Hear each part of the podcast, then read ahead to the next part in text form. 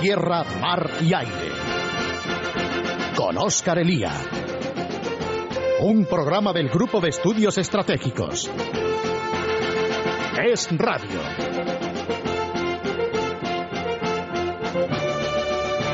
La historia nos muestra que las democracias adolecen de dos graves defectos cuando se ponen frente a frente con los regímenes despóticos. Esos que no durarían jamás en aplastarlas, tal y como aplastan en el interior a los disidentes políticos. Por un lado, las democracias tienden a rebajar sus exigencias políticas y morales, en un intento por llegar a un punto de comunicación y acuerdo con unos dictadores que no están dispuestos a buscarlos, pero que ven logrado su objetivo de ser reconocidos como interlocutores válidos. Además, en segundo lugar, las democracias, las democracias buscan gestos, rastrean detalles y señales que satisfagan sus ansias de lograr esa comunicación, aunque para ello se engañen ante las intenciones y acciones de los regímenes despóticos. Simplemente ven debilidad donde hay estrategia y concesiones donde hay displicencia. Ambas cosas quedaron perfectamente plasmadas en la entrevista en televisión española a Ahmadinejad de esta semana que termina. La televisión pública entrevistó al tirano iraní cediendo bochornosamente a sus condiciones, como si las migajas de un par de preguntas evidentes o un velo caído cambiasen el hecho de que se reconocía y se permitía hacer propaganda a un criminal que traerá muerte y destrucción a Oriente Medio, o como si el supuesto atrevimiento de la periodista no escondiese la incalculable cifra de encarcelados y desaparecidos que la represión de los ayatolás causa desde 2009 entre los iraníes, ninguno de los cuales, si pudiese, sería tan servil con el criminal tirano. Muy buenas tardes amigos, soy Oscar Elía, somos el GES, esto es Radio y hoy les traemos Estados Unidos y Ejército del Aire.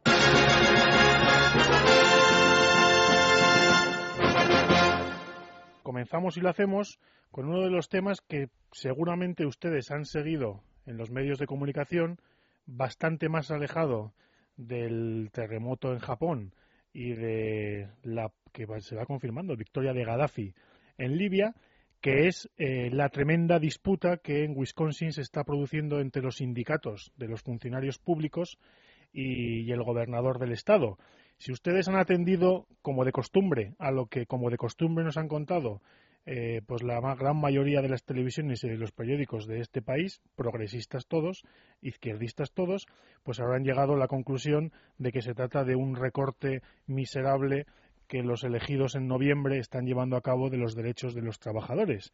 Y como nosotros acostumbramos a contarles las cosas tal y como son y no tal y como nos gustarían que fuesen, ni como les gustarían a, a nuestros progresistas que fuesen, pues vamos a explicarles qué es lo que ha ocurrido en Wisconsin y lo vamos además a, introducir eh, dentro del tema general de la política norteamericana.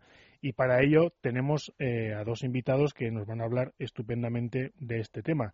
El primero de ellos, eh, tengo el gran placer de saludarle. Ha estado otras veces con nosotros aquí en el estudio, pero ahora lo tenemos al otro lado del Atlántico. él es Nelson Durán, analista, historiador y buen amigo del Grupo de Estudios Estratégicos. Nelson, muy buenas tardes aquí en España y bienvenido al programa del GES. Muy buenas tardes, Óscar, y muchas gracias. Un placer. Y al segundo invitado, ustedes lo conocen de sobra. Eh, él es profesor en la, en la Universidad eh, Nacional de Educación a Distancia, es presidente del Grupo de Estudios Estratégicos y columnista del diario La Razón. Manuel Coma, bienvenido y muy buenas tardes. Hola, buenas tardes, Óscar.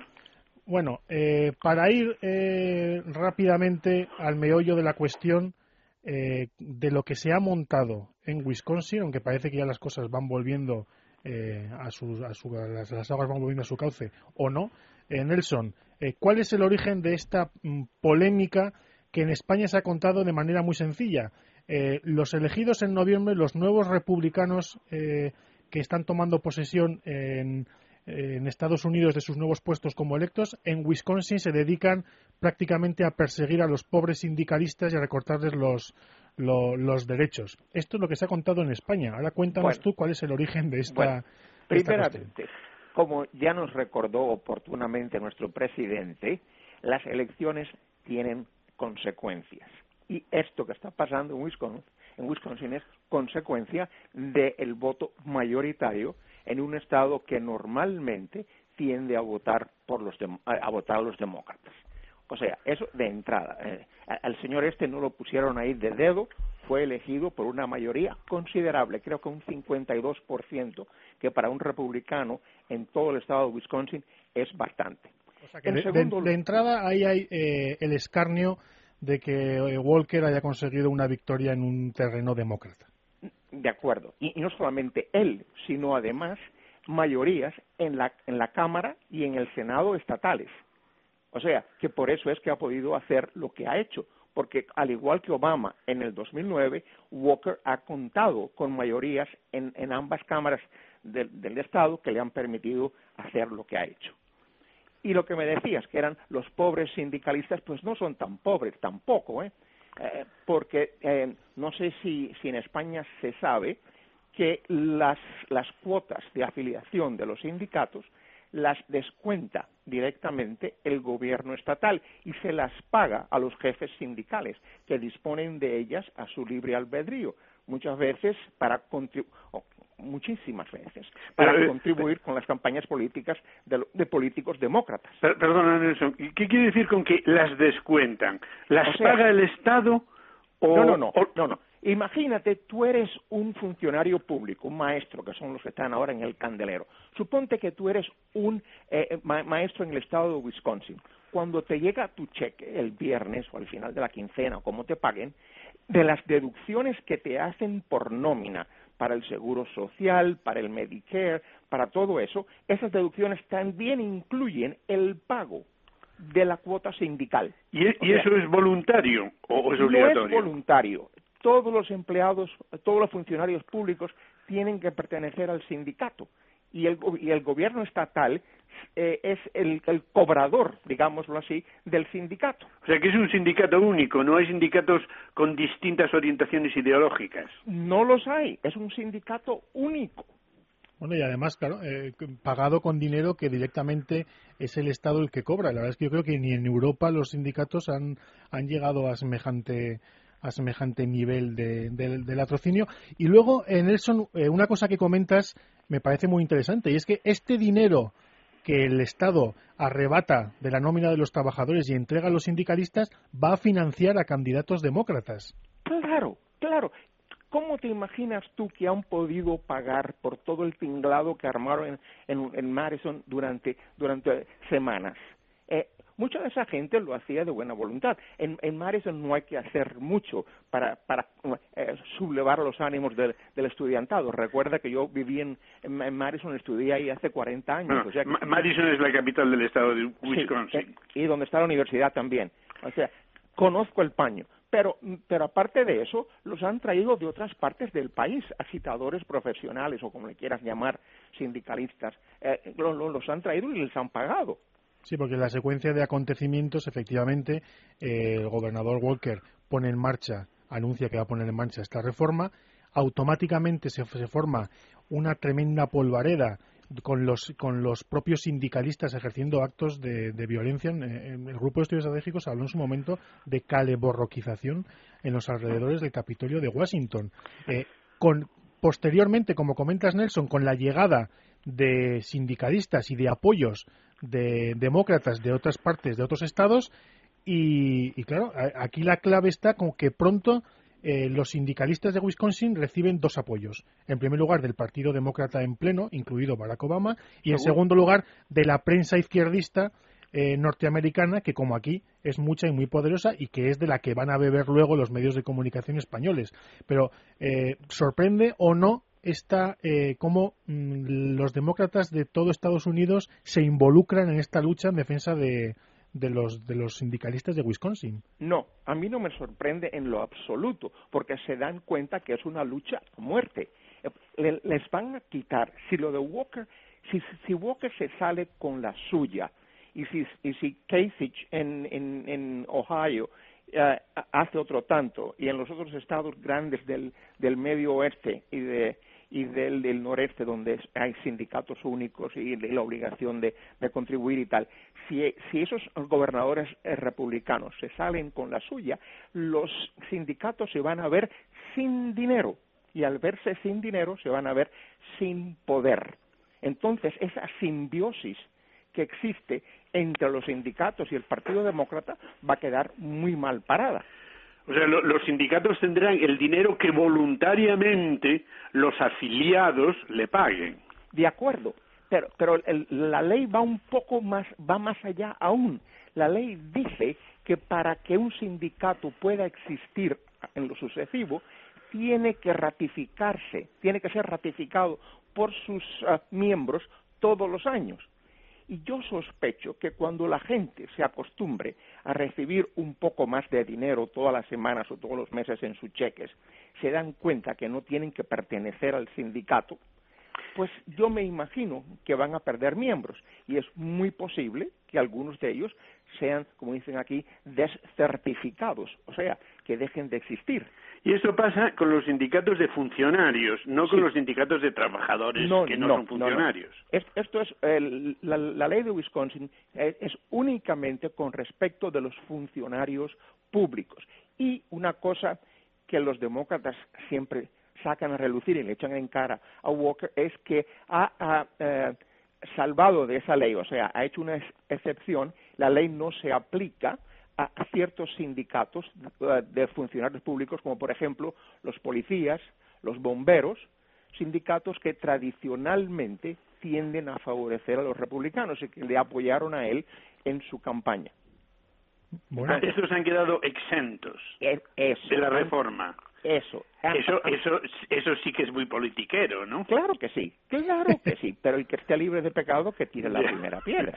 Y por otro lado, lo que he visto es que lo que lo que se habla en la prensa americana, la terminología que se utiliza es que le han quitado el collective, el collective bargain, es decir, lo que aquí se llamaría, entiendo, la negociación colectiva. ¿Qué es lo que entendéis por eso? Negociación colectiva quiere decir el derecho que tiene el sindicato de negociar con el patrono, que en este caso es el Estado de Wisconsin, las contratas de sus empleados, de sus miembros. Es, decir, lo que va a ganar, lo que van a ganar los maestros, los beneficios, o como tal vez le llaméis en España, las prestaciones sociales que reciben, o sea, el seguro médico, el plan de jubilación, ese tipo de cosas. Lo negocia el sindicato colectivamente en nombre de todos sus agremiados. Eh, que prácticamente lo que nos estás contando es que eh, si de normal un trabajador se, mismo se descuenta un dinero para pagarse su sanidad, en este caso estamos hablando de que eh, la sanidad de los funcionarios de Wisconsin se la están pagando los trabajadores del sector privado. Mm, pues sí, en efecto, sí, así es. Ah, los trabajadores del, sector privado y otros contribuyentes, porque el, hasta la ley esta que, que aprobó Walker, ellos pagaban o nada o unas cantidades irrisorias a su plan de seguro médico y a su plan de jubilación. Entonces, la ley tiene eso, que le aumenta la contribución que tienen que hacer para, para esos, esas prestaciones, ¿no? Ah, pero eso en realidad es lo menos importante y ellos estaban dispuestos a conceder eso y de hecho lo concedieron. A lo que se negaban, a lo, que peleaban como gato boca arriba era el tener el, que les revocasen sus derechos de negociación colectiva, el collective bargaining de que hablaba Manolo. Eh, aquí, eh, y además hablando también del, politique, del politiquerío que comentaba Manuel, eh, me llama mucho la atención dentro de la desesperada maniobra de los demócratas por salvar lo que a fin de cuentas no deja de ser una buena fuente de financiación, está la huida de los representantes demócratas de Wisconsin. Nelson, ¿cómo es esto? Sí, es una especie, una especie de secesión aventina. Bueno, pues nada, ah, eh, sencillamente eh, eh, sabían que hacía falta el quórum para poder pasar, aprobar la ley, pensaban ellos, y entonces pues se fueron, se marcharon a Illinois una, una distancia de que una hora por carretera, y ahí a, a, guardar los acontecimientos, a tratar de embromarle las cosas a Walker. Pero eh, desde que se planteó eso, desde que se dieron a la fuga, porque eso, eso es lo que fue, una fuga, eh, están abandonando sus obligaciones, aunque seguían cobrando su sueldo, ¿no? Eh, eh, cuando, tan pronto como se ocurrió eso, surgieron voces, entre ellas Charles Krauthammer, de todos conocido, que decía que lo que había que hacer fue lo que en efecto se hizo, separar de la ley los elementos que precisaban un quórum, por cuanto tenían que ver con apropiaciones, impuestos y tal, y aprobar la parte de la ley que solamente se refería a la negociación colectiva, que fue lo que se hizo. Entonces regresaron, según la izquierda, como vencedores y en realidad con, el, con la cola entre las patas, ah, porque regresaron, regresaron a hacerle frente a un feta accompli. Eh, Nelson, este, mm, dos preguntas enlazadas entre sí. Esto, este asunto se ha convertido en un gran asunto nacional. ¿No? Durante varias semanas, mm, mm, lo, lo afirmo pero al mismo tiempo lo pregunto, durante varias semanas ha sido el principal asunto de política doméstica interna en Estados Unidos. ¿Sí o no? Y la segunda cuestión es, ¿por qué? ¿Por qué ese, ese eco tan grande, una cuestión que es solo de un Estado? No, no, no, no. Primero que todo, la cuestión no es de un solo Estado. Esa cuestión está sobre el tapete en varios Estados. Uh, eh, Kasich, o Kasich, no sé cómo se pronunciará en, croata el apellido, uh, Kasich, me imagino, el gobernador de Ohio, uh, que fue director del presupuesto en, el gobierno federal en una época, Kasich quiere hacer lo mismo en el estado de Wisconsin, en el estado de, Ohio. Um, ahora aquí en, la Florida, hoy precisamente, la Asamblea Legislativa ha aprobado una ley eh, mm, que en cierto modo recorta los beneficios de los maestros, porque ya no es cuestión de antigüedad, sino ahora es por mérito. O sea, eh, es una cuestión que no es de un solo Estado. Él eh, subió al primer lugar en el hit parade nacional, por así decirlo, por el circo que se armó. Y el circo se armó, como ya te he dicho, como resultado de que los demócratas se percatan de que es una lucha a muerte. se está decidiendo aquí una cuestión de suma importancia para ellos y para el, resto, y para el resto del país eh, también. O sea que si, si, no, si no me equivoco, es un sistema de retroalimentación. Los demócratas, cuando están en el poder, le dan amplias subvenciones a los sindicatos y los sindicatos subvencionan ampliamente las campañas electorales de los demócratas. Es, Una, simbiosis, yo diría. Una simbiosis. una simbiosis, vamos a, usar un término biológico. Es una simbiosis, claro. Bastante, provechosa. Manuel, tú has comentado, has hecho esa pregunta barra afirmación eh, sobre eh, el, alcance en la política norteamericana de todo este asunto. Yo no sé qué os parece, ya que estamos hablando de Estados Unidos, qué otros eh, aspectos están marcando a día de hoy eh, la vida política eh, norteamericana, por ejemplo, en relación con Obama, Manuel. Yo no sé qué otro sí, bueno, yo, creo que hay un, hay un tema que es digamos, mucho más nuestro, nuestro quiero decir, grupo de estudios estratégicos, nos dedicamos a la política internacional, que es eh, el cómo Obama ha llevado todo el asunto de la revuelta árabe y en especial lo de Libia. A eso incluso podría añadirse pues eh, el tema eh, trágico del tsunami y de la crisis nuclear en Japón. es la, las respuestas de Obama están siendo muy criticadas en Estados Unidos. ¿Qué nos puedes decir sobre esto, Nelson? Pues sí, en, efecto, lo están criticando por su indecisión ah, y por eh, porque el, el, presidente dice que él lo, lo, piensa todo muy bien y que lo reflexiona todo y que no estamos eh, dispuestos a meternos en una tercera guerra en el cercano oriente o en el medio oriente, pero la realidad es que está haciendo un muy mal papel porque ha dicho no solo una, no solamente una, sino varias veces que Gaddafi se tiene que ir. Bueno, sí, señor, pero ¿y qué está haciendo usted para que se vaya?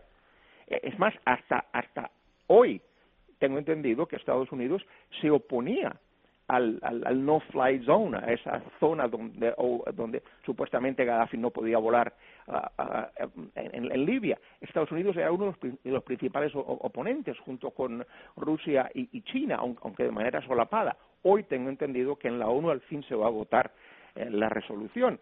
Si pasa, si pasa o no pasa, no lo sé.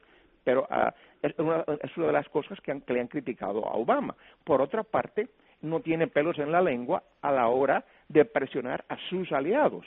De acuerdo que la monarquía saudí y la monarquía de Bahrein no son ejemplos de, democracia ni, ni, de, eh, derechos humanos ni nada, pero eh, es, me parece miope no darse cuenta de que en la pugna entre los chiitas de Irán y los sunnis eh, de la península arábiga, ponerse si no de parte de los chiitas, ciertamente no de parte de los sunnis, y, presionar a esos gobiernos, me parece contraproducente y escandaloso en vista de su posición con respecto de Libia. ¿Estamos o no estamos? Sí, bueno, eso todo ha sido sumamente contradictorio, ha tardado muchísimo en reaccionar y, la, administración entera ha ido por diversos caminos al mismo tiempo, ya desde el principio, es decir, desde Túnez y luego con respecto a, Mubarak. Ha tardado mucho y, y, finalmente le he dicho, váyase usted, si no se llega a ir, quede en ridículo. Es decir, ahora mismo puede quedar en un espantoso ridículo después de haberle dicho a a Gaddafi que se vaya y que y, Gaddafi se quede eh, o que finalmente mm, eh, obtenga eh, algún tipo de licencia del Consejo Nacional del Consejo de Seguridad de Naciones Unidas por otro lado despreciado por muchos americanos para hacer algo cuando ya no hay absolutamente nada que hacer. Pero mm, hemos visto que en ocasiones ha sido el senador John Kerry el que fue candidato a la presidencia de Estados Unidos, eh, eh, el que el que parecía que dirigía la política eh, de Estados Unidos en este tema. En otros casos ha sido el vicepresidente. En otra ocasión mandó un embajador especial a, El Cairo para convencer a Obama, a, digo a Mubarak, de que se fuera y se salió de la entrevista diciendo que Mubarak no debería irse. De manera que realmente la situación es bastante penosa. El, caos, la, la sensación de caos que transmite la administración de Obama en esto, este asunto es pavorosa.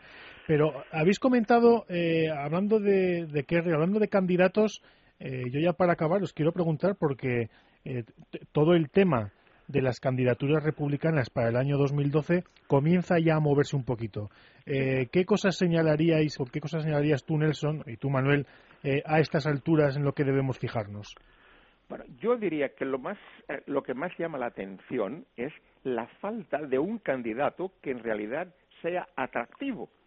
Ah, hay, hay plétora de candidatos, más de media docena, pero en realidad ninguno, en mi opinión, resulta satisfactorio. Ah, hay candidatos que tienen muchas, muchas dotes, tienen, son de madera presidencial, como Mitch Daniels, el gobernador de, de Indiana, tal vez este chico Polenti, que fue gobernador de Minnesota, pero los dos tienen problemas de, personalidad, de falta de carisma, son unos tíos insípidos que, no, que no inspiran a nadie. Por otro lado tienes a Newt Gingrich, que es, como le, digo, le he dicho yo a Manuel muchas veces, es una especie de una especie de Nora Desmond, la de Sunset Boulevard, una actriz vieja que está soñando con regresar a la pantalla, ¿no? Y eso no va a pasar. Ah, tienes a la Palin, que no creo que tampoco ah, llegue a nada. Entonces, hace falta alguien. E, está este hombre, Chris Christie, el gobernador de New Jersey, que es un tipo popularísimo, que ha hecho una magnífica labor en un estado que es mayoritariamente demócrata, pero Christie ha dicho categóricamente que no le interesa ah, la presidencia. Entonces, entonces no sé, no sé quién va a hacer, eh, dicen que va a hacer algún, algún caballo pardo, como dicen aquí los americanos, un gallo tapado, alguien desconocido que saldrá en el transcurso de la campaña, como salió Obama, a quien nadie conocía en realidad eh, en el 2008. Pero hay, eh, la, a ciencia cierta, no te puedo decir, Oscar, que haya nadie favorito, nadie que se perfile como el candidato republicano. Manuel, en 30 los últimos 30 segundos para ti. Sí, por, el otro lado, Nelson, eh, el candidato eh, demócrata pues no ofrece dudas, será el presidente. Eh, y por lo tanto la cuestión es después del varapalo que sufrió en las pasadas elecciones de noviembre, en la que perdió y de una manera pues realmente mm, muy eh, muy gruesa el Congreso, eh, sin embargo, mm, desde entonces ha subido varios puntos en la, en la estima popular, en los, en los rates, en, las, eh, en los índices eh, que le dan las encuestas, está muy poquito por debajo del 50%, e incluso la distancia entre las estimaciones a favor y las estimaciones en contra es positiva, es un, entre uno, uno y medio, a veces hasta dos puntos. Eh, Y todo eso, pues con diversas crisis, en este momento, desde luego, pues la, la, la crisis de, el mal papel externo que está haciendo jugar a Estados Unidos, la renuncia al liderazgo por, eh, por parte de Estados Unidos. Entonces, eso es un poquito difícil de explicar, ¿no? Pues hasta, hasta aquí llegamos. Eh, Nelson, yo amenazo, no solamente como volverte a llamar, sino que en cuanto vuelvas a pasar por España, traerte al estudio para charlar contigo. Pues sí, con, mucho gusto, Oscar. Bueno, Nelson, muchísimas gracias y muy buenas muy buenas tardes aquí en España. A ti, a vosotros. Y Manuel, lo mismo. Muchísimas gracias por estar con nosotros un día más. Gracias por la llamada. Y a todos ustedes, amigos, hacemos una pequeña pausa para las noticias de las tres y volvemos enseguida.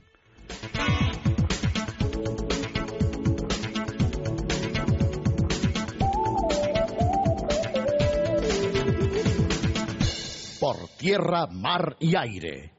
Con Oscar Elía.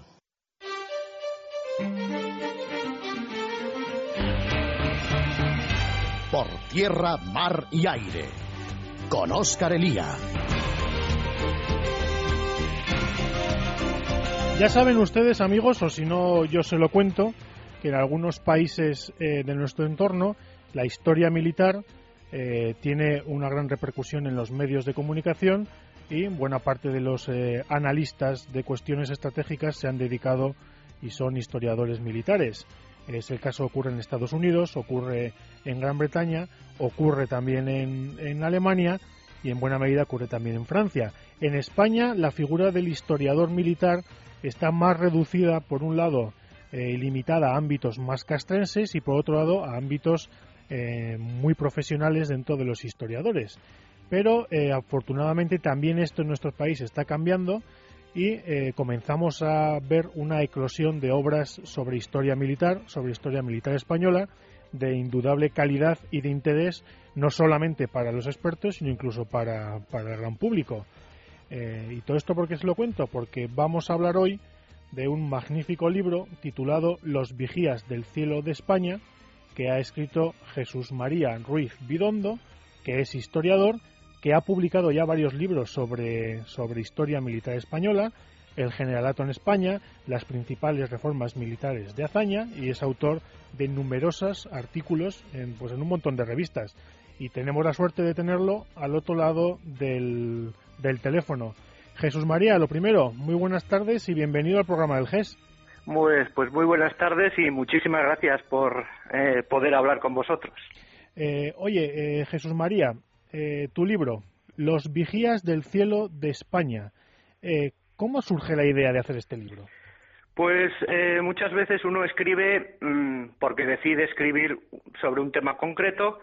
En mi caso, los primeros libros eran sobre mi tesis doctoral.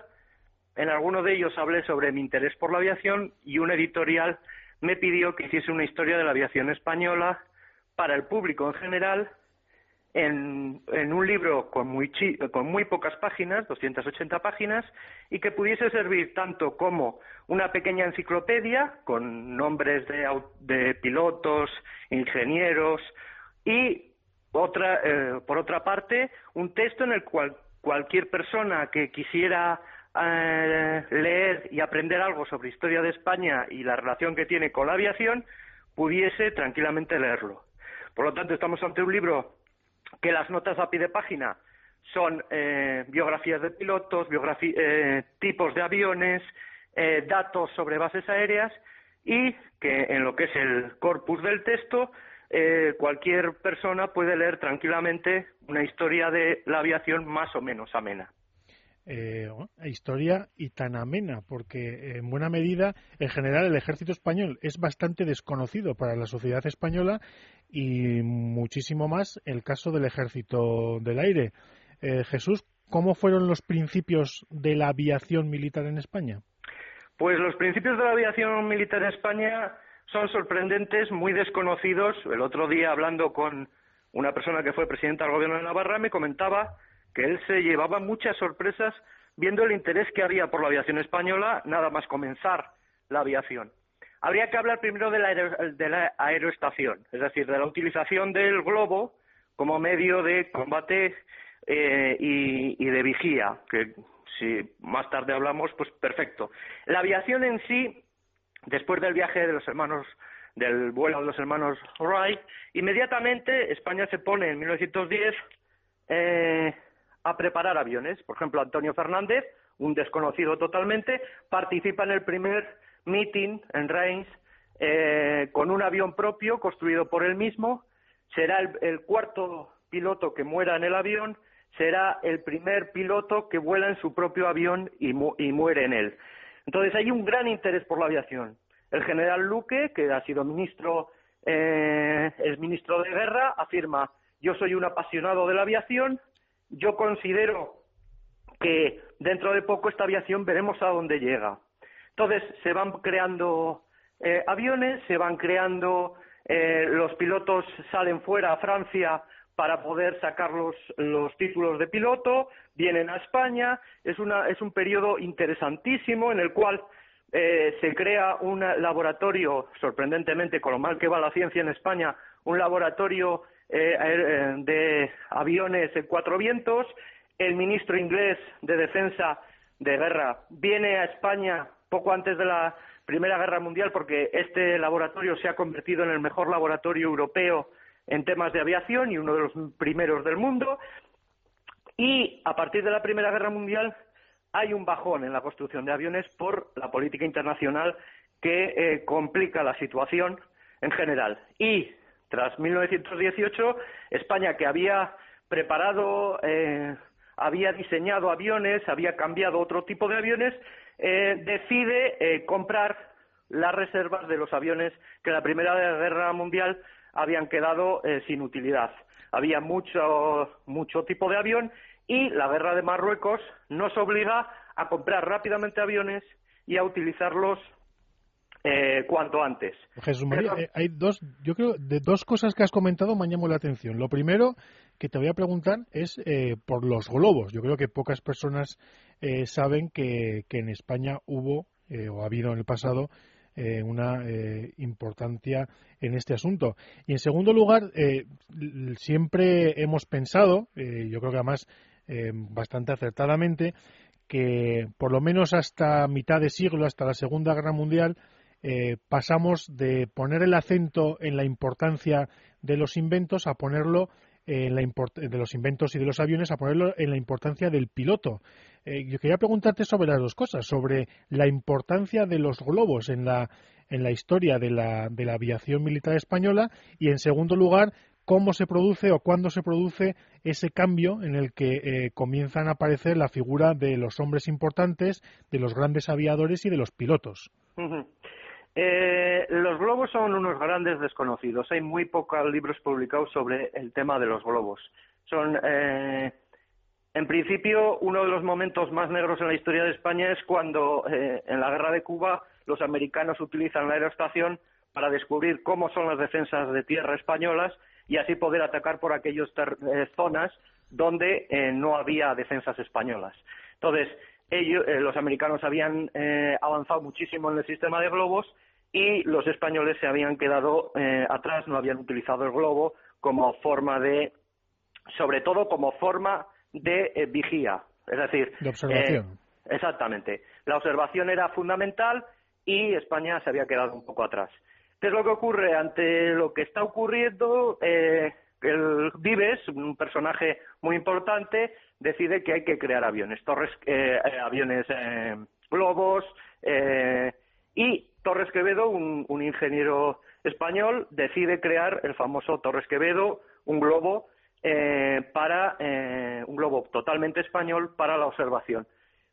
hay muchos, hay diferentes tipos de globo, globos que, solamente, eh, eh, están agarrados al suelo, eh, globos que verdaderamente pueden ir a, cualquier lugar, como los famosos dirigibles de la Segunda Guerra Mundial, en la Primera Guerra Mundial, perdón. Todo este tipo de globos, al final, España en 1909 va a tener, le va a dar mucha más importancia al globo que al avión. Solamente a partir del desastre que tienen con el dirigible España es cuando eh, Vives, eh, con la recomendación tanto de Quindelán como de Herrera, eh, van a solicitar cambiar eso por un avión. ¿Qué ocurre con los pilotos? Cuando nosotros vemos las barquillas de los globos, uno se queda sorprendido. Eh, el otro día me decía un coronel eh, que toda esta gente tenía un gen especial. Tenía un gen especial porque eh, no se comprende cómo se podían subir a esos cacharros tan inestables, que, no tenían ningún estudio serio, que hay que darse cuenta que la Primera Guerra Mundial los paracaídas no se les deja llevar paracaídas a los, a los pilotos por el riesgo de que se tiren antes de combatir. Se cree, y ahí se discute, que el piloto es importante hasta la Guerra Civil Española. A partir de la Segunda Guerra Mundial domina la máquina al piloto. Esa es una discusión que tiene lugar en Europa entre varios historiadores sobre cuándo verdaderamente es la máquina la que domina al piloto o cuándo ha habido verdaderos ases de la aviación. Entonces, eh, posiblemente sea en la Guerra Civil cuando aún quedaban esos pilotos que podían, caso de Gárate, eh, de García Lacalle, etcétera, que podían dominar completamente a lo que era el avión. Eso te quería, te quería preguntar, eh, Jesús María. ¿Cuáles son eh, los grandes eh, aviadores de nuestra aviación? Pues en principio, uno de los. Vamos a ver. El gran problema de la historia es que hay tanta cantidad de aviadores que uno tardaría muchísimo en explicar todos y cada uno de esos grandes aviadores que ha habido en España y la mayoría de ellos desconocidos, totalmente desconocidos. Eh, sin ir más lejos, Juan de la Cierva, creando el autogiro, sigue siendo un desconocido y, se le ha dado más importancia al autogiro en, su momento fuera de España que en España. Los tres primeros grandes eh, eh, pilotos que tiene España son Vives, Herrera y Quindelán, que son los que van a organizar todo lo que va a ser la aviación española. Esos son, digamos, los padres de la gran aviación y, cuando llega el gobierno de Franco, por eso los pilotos se sorprenden de que se elija como ministro a Yagüe y no se elija como ministro a Quindelán. ¿Por qué? Porque han sido las personas que han intentado organizar, mejor o peor, todos ah, eh, la aviación. Tenemos eh, la calle, tenemos eh, Ruiz de Alda, tenemos Ramón Franco, tenemos, es decir, toda una serie de pilotos que en los años 20 van a intentar hacer grandes vuelos y que van a intentar eh, llevar a España a, un gran esplendor aéreo. Y después tenemos aquellos pilotos que combaten en la guerra civil, caso de García Morato, aquellos que van eh, en un momento determinado a Rusia en la Segunda Guerra Mundial a convertir, caso del conocido por todos los historiadores Sara Larrazábal, eh, y después otra serie de pilotos que han sido La Calle, La Raga, pilotos que han llevado eh, que han sido ministros, que han conseguido grandes éxitos, sequeiros, y que son totalmente desconocidos por la opinión pública en general, incluso por los historiadores. Es decir, Jesús María, eh, eh, has comentado, has hablado de las gestas. En buena medida, el carácter de un pueblo se plasma principalmente, bueno, entre otras cosas, en sus fuerzas armadas y en sus soldados y en el carácter de sus soldados. Y desde toda la vida el soldado español ha tenido un carácter eh, especial. Eh, también eh, han tenido un carácter especial los pilotos españoles y tú has hablado de la palabra gesta. son pilotos que, que, se, que se ven movidos a, realizar este tipo de viajes que se pueden considerar con, con mayúsculas gestas del aire. Exactamente. Desde 1926 un poco antes, hasta 1936, se realizan toda una serie de viajes, pues el, Plus Ultra, el Atlántida, Jesús del Gran Poder, el viaje que acaba mal de Cuatro Vientos, es decir, toda una serie de viajes que eh, tienen en el fondo también un interés de política internacional. Me explico.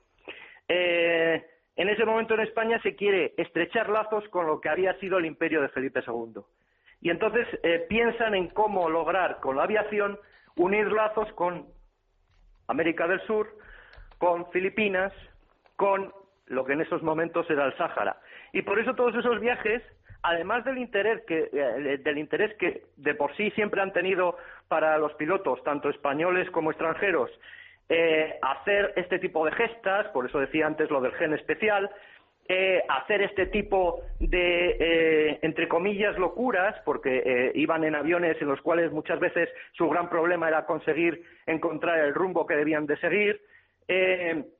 Además de eso, existe un interés por parte de las autoridades y por parte de los pilotos de eh, llegar a unos lazos más profundos tanto con la América hispánica, con lo que fue Felipe II, como con los territorios que se tenían en África.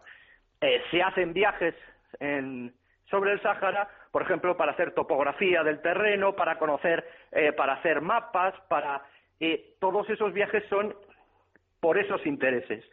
Y desgraciadamente, a pesar de que en España tiene mucha repercusión todos estos viajes, sin embargo, eh, hay otras, otras gestas que se van haciendo, como son tres récords de vuelo del capitán Aya, eh, eh, que tienen un eco enorme en la prensa extranjera y en cambio en España pasan totalmente desapercibidos. Tres récords que consiguen con, aviones diferentes y que en los periódicos extranjeros aparecen como grandes logros de la aviación que en España pasan completamente desapercibidos. Para variar, ¿qué son? Pues son récords de velocidad sobre todo. Ajá. Eh, récords de velocidad, en algún caso de altitud, pero sobre todo récords de velocidad. ¿eh? Es decir, eh, de todos es conocido que cuando se hacían estos grandes meetings se buscaba aquellos mejores aviones que pudiesen volar más rápido, en menos tiempo y que tuviesen una aerodinámica especial. Mussolini en su momento realiza un mitin en Italia de aviación para mostrar la grandeza que se supone que tiene el, eh, Italia. Eh, en cambio, España, sin hacer esos mítines, aunque ya se habían hecho mítines también en España para conocer aviones, eh, tiene un piloto como Carlos Haya que consigue una serie de récords aéreos y aquí no, no hay información sobre ellos. Incluso si ahora buscamos en la bibliografía general que hay sobre los temas de aviación, muy pocos libros lo citan. Según lo que comentas, está claro que eh, el principal activo, por llamarlo de una, de una manera, de la aviación española, lo constituyen sus, sus pilotos y las personas. Eh, ¿Cuáles son, a tu juicio, mm, en el otro lado de la balanza, los principales problemas con los que se ha encontrado la aviación a lo largo de la historia que eh, evidentemente el primero de ellos es la falta de, vamos, supongo que será la falta de recursos, nos contarás, eh, que le hemos dedicado. Pues eso justamente es lo que ocurre. Es decir, has acertado totalmente y completamente. Es decir, eh, el autogiro, que ha sido uno de los grandes inventos que en aviación se han dado en España, Juan de la Cierva se los tiene que llevar el invento a Inglaterra porque les interesa más. Eh, Sikorsky roba la patente y reconocida posteriormente por Sikorsky y crea el helicóptero a partir del autogiro. Eh, el problema económico es tremendo. Tan tremendo que en la portada del libro, que eh, yo no elegí las fotos ni el pie de fotos, pero la portada del libro es verdaderamente la que yo quise mostrar. Eh, una foto espectacular en la cual Alfonso XIII firma el, momento en el que firma que el ejército recibe de dos ciudades españolas varios aviones para defender Ceuta y. No había dinero para comprar aviones y recurren al dinero de los ciudadanos que aportan muchísima cantidad de dinero para comprar esos aviones. Ese es el gran problema que hemos tenido, el dinero. El segundo problema, que no es tanto un problema como una situación compleja que se produce en la aviación y que no solamente se produce en la, aviación española, es eh, un tema más técnico que es la orgánica que tiene la aviación. Claro, la aviación nace dentro del cuerpo de ingenieros, eh, después se convierte en una rama del Ministerio de la Guerra, prácticamente hasta el 39 no aparece el Ministerio del Aire, y eso va creando problemas de orgánica que lleva a tener menos eficacia en muchos momentos. Eh, problemas de va a tener problemas de suministro de material, va a tener problemas de qué vamos a comprar al exterior. Eh, siempre va a ser un tema relacionado sobre todo con el dinero, con el dinero y, y no con las personas, pero sí con el dinero y con la decisión que algunos políticos tomen sobre qué aviones hay que comprar o qué aviones hay que dejar de comprar. Hay un artículo dedicado a este libro eh, de Pascual Tamburri en el Semanal Digital titulado El Ejército del Aire, un derroche necesario para España, que, yo les recomiendo eh, porque pone el, pone el acento en el problema que estamos tratando. Eh, para acabar, Jesús María, yo lo que te quiero preguntar es eh, por las fuerzas aéreas hoy, por la misión en el exterior y por tu opinión al respecto. Pues la situación, como en casi todos los aspectos de, la vida, es eh, muy difícil. es muy complicada la situación de la aviación, primero porque, como es lógico, la aviación es muy cara. Es cara, como decía muy bien Pascual Tamburri, es algo necesario, pero es eh, caro. Es una inversión a futuro. Es una inversión que desgraciadamente no se ve. Entonces, eh, la situación, en una conferencia a la que asistí, un coronel lo decía bien claro, eh, las piezas de recambio de nuestros aviones hay que comprarlas en el extranjero, se tarda muchísimo en recibir esas piezas de recambio eh, y esas piezas de recambio, si se, se produjese, Dios no lo quiera, pero puede pasar una crisis internacional, se pueden comprar rápidamente y que lleguen a España muy rápidamente. Pero ¿cuál es el problema? Que son mucho más caras.